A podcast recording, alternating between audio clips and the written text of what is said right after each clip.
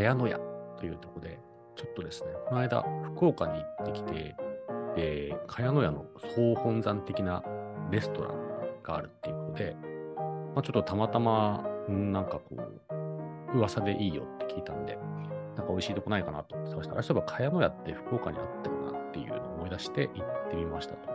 でそこでちょっと茅野屋についてね、ついでにいろいろ調べてみたので、すごい面白いお話が結構ぱいあったので、ちょっとそれを共有しようかなと思います。ちょっと今日、あの、いつもはですね、二人で話してるんですけども、諸事情で一人で話してみようと思います。茅野屋ってね、皆さん、あの料理をしたりとか、まあ、ちょっとこう、和食好きで美味しいもの好きですみたいな人は、まあ、それは知っとるわっていう感じなのかもしれないですけども、まあ、知らない人のために説明すると、だしとかね、調味料とかっていうのを専門に、えー、いろんな商品を作ってて、そうですね、なんかミッドタウンとか高島屋とか、そういうちょっとハイソなところで最初売り出して、最近だとアートレとかで入ってるとこあるんですかね。で、なんかこう、僕もこう料理する友達から手土産でもらって、なんかこう手土産の最近定番みたいな感じなんですかね。これあげとけば間違いないって思われるやつみたいな、そんなイメージがね、世の中であるのかなと思うんですけども、まあとにかくちょっとこう素敵な、えー、調味料シリーズっていうのを作られてるところですね。で、えっと、まあじゃあ実際行ってみましたっていうところで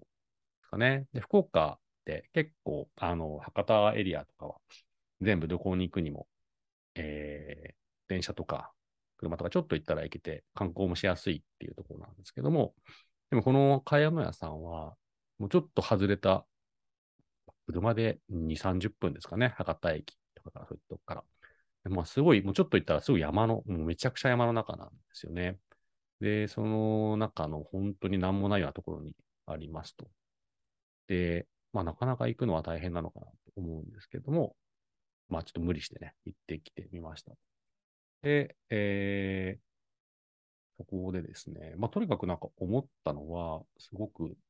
感じのいい店員さんめちゃくちゃ多いなっていうところですかね。ご飯もちろんすごい美味しかったし、えー、あれなんですけども、なんかその人の良さっていうのがすごい印象に残って、まあ皆さんも茅野屋の、商品が大好きで、あの、危機として、まあ、いろんなね、お話とかをしてくれて、まあそれがなんかあんまりこうしつけがましくもなくて、なんかどういう感じのこう人が集まってるのかなっていう、すごくすごいいい雰囲気で楽しませてもらいましたっていう感じですね。あとなんかあんまりおしゃれすぎないっていうのもね、なんかいいなと思って。なんかこう、ウェルカムカードみたいなのを、なんか謎の花の、花をかたどった文字とかで、フルネームでウェルカムカードをくれるんですけど、ちょっとなんかダサい感じがあると、あの、気取りすぎてない、なんかこう、田舎のね、えー、美味しい家庭料理を楽しみに来たみたいな感じを、あんまりこう崩さずに、うん、なんていうんですかね、うん、程よい感じの、えー、ところでした。ですね。で、えっと、まあ、調味料がね、基本的には売りのところなので、まあ、それを活かした料理っていうところで、なんかあんまり派手なこう高級食材を使ったりとか、まあ、そういうのは一切ないですよね。そういった時も、まあ、季節柄、秋ナスっていう感じなのかな。ナスをやたら押してて、そうそうそう。で、えー、メインの土鍋ご飯とかも、ナスの炊き込みご飯みたいな感じなんですよね。炊き込みご飯ってなんか、すごい味の染みるものと一緒に炊くから、炊き込みご飯美味しいんじゃねえかなとか言って思って、ナスってあんまり味ないんで、どういう感じになるのかなと思ったんですけども、まあ、逆にそのなんか炊き込みの出汁的なものがナスに染み込んで美味しいみたいな、あ、なんか炊き込みナスご飯ってありなんだっていうの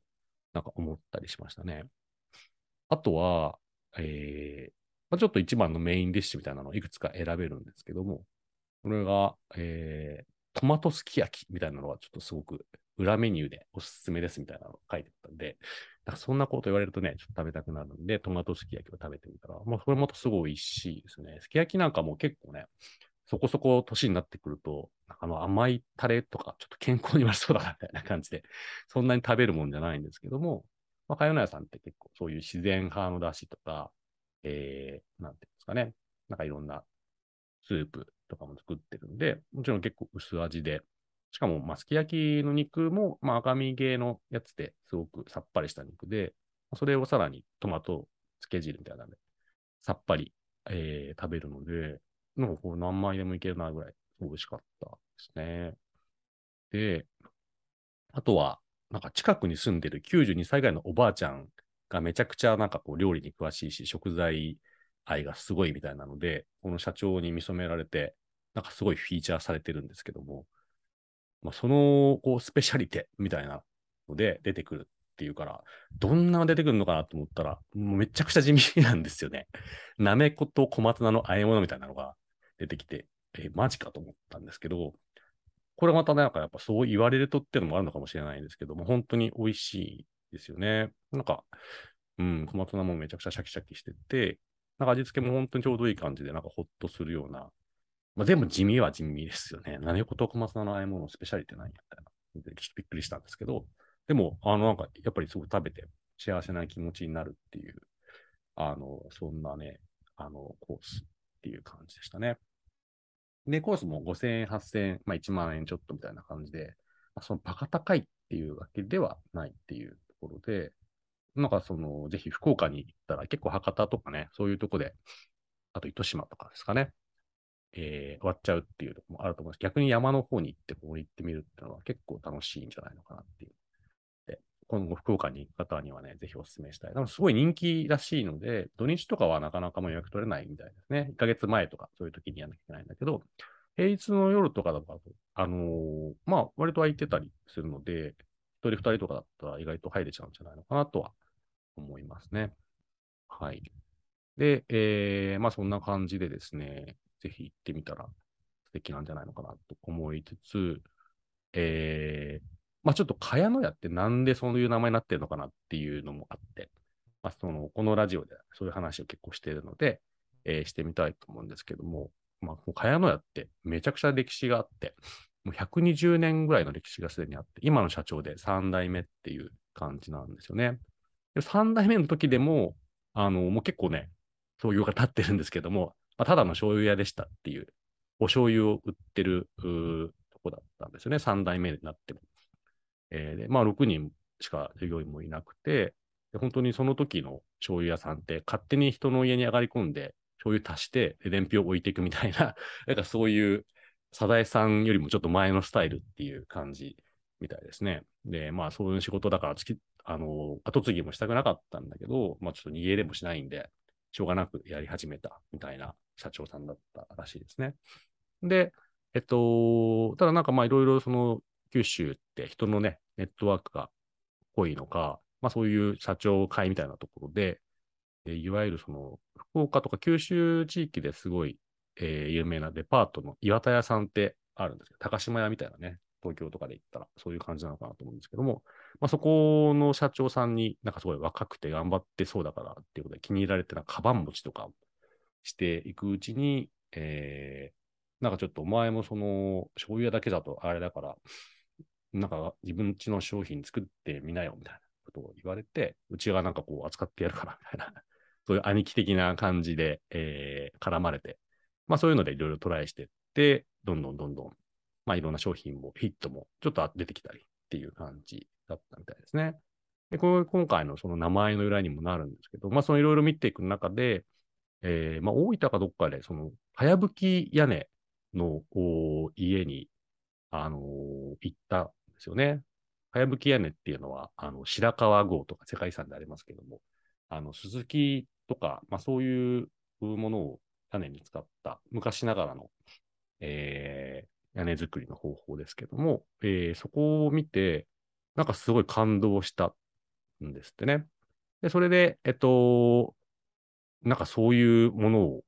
作りたいみたいな感じのこうインスピレーションを受けちゃったみたいなので、まあ、その土地もそこまであるわけじゃないので、山の中のなんか空き家をちょっと大改造して、あの、レストランをやるぞ、みたいな感じになって、まあ、そこでそこの作ってる調味料とか製品とかを味わえるっていう場所を作ってたみたいですね。本当になんかそのもう、かやぶき職人なんて今そんなにいないんですけども、えー、そこを探してきて、えー、本当になんかビッグプロジェクトで他にどこにもないような、そういう伝統的なかやぶき屋根のレストランを作りましたっていうところで、本当に山の中でね、行きづらいところなんですけど、まあそういうところって結構意外とその、食通的な人たちはね、なんかわざわざ行って、あの、そういうところに惹かれるみたいなのがあるのかっていうのもあるあると思うんですけども、なんかそれで結構話題になってって、から、えー、もともとその名前は、もう地元のなんか、久原商店。今も、あの、茅野屋の看板に書いてますけど、まあそういうところの名前だったんだけれども、もうかやぶき、あ、茅野屋、えー、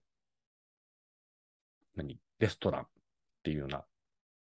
かやぶき屋根の、まあ、レストランのかやの屋っていうところで、このレストランの名前が、まあ、ヒットして、で、そこにちょっとね、寄せて、まあ、そっちの方がなんか認知度が増えてきたので、まあ、かやの屋ってブランドにしたっていうことなのかなと思うんですけれども、まあ、そこから来ましたというところで、まあ、実はそういう経緯で今みたいな名前になったっていうところをですね、えー、知って、はあ、なんか歴史を感じましたねっていうところでした。で、かやぶき屋根って、まあ、なんか詳しい人って別にいないと思うんで、一応、僕も調べて、あのー、どういう利点があるのかなって、本当に、まあ、遡ると縄文時代からやってたような、えー、スタイルとも言われていて、えー、結局何がいいのかっていうと、あのー、まあ、すごい、すすきみたいなのを固めてなんかあの屋根にしてるみたいな感じなんですけども、まあ、ものすごく断熱性があるので、まあ、冬は暖かいし、夏はなんか涼しいみたいな形ですと。あとは、あの、うるさくないって、吸音性もすごいみたいな話で、まあそういう機能的なところもあるけど、まあ、ただ、こんだけなんかこう、燃えそうな、あの、植物をいっぱい屋根にしてるんで、火事とかになったらもう終わるっていう 感じみたいなんですけれども、まあそういうやつですね。なので、なんかこう、あの、本当に超昔からの日本の一番最古の建築様式みたいな感じなのかなと思うんですけども、まあそういうところにも惹かれてね、現代の社長さん、あのー、は作ったのかなと思います。とそうですね。はい。まあそんな感じで、えー、茅野屋って結構最近ね、いろんなとこでもあのお店も出して増えてきて、日本に30カ所ぐらいあると思うんですけれども、なんかとりあえず、こう、なんか食とかにうるさそうな人には、これとか買ってったら、また喜ばれるみたいな、お土産、えー、っていう最近、そういう共通認識なんですかね。あの、ちょっと料理しないんであんまりわかんないんですけども、えー、本当になんかね、面白いですよね。だしとかも、本当になんか20種類ぐらいのいろんなだしとかをサクッと買えるっていう、エビだし、鶏だし、野菜だし、煮干しだし、野菜、減塩野菜だし、椎茸だし、昆布だしとか、いろんな、あのー、なんかね、面白いだしを出たりとか、最近だとバームクーヘンをちょっとなんか、麹を使ったバームクーヘンとか出たりとか、どんどんどんどんあの広がってるみたいですね。で、結構もう、あの、そういったもんで、まあ、日本の食の、あのー、結構な商品、まあ、簡単に買える商品としてはかなり最高峰みたいな感じの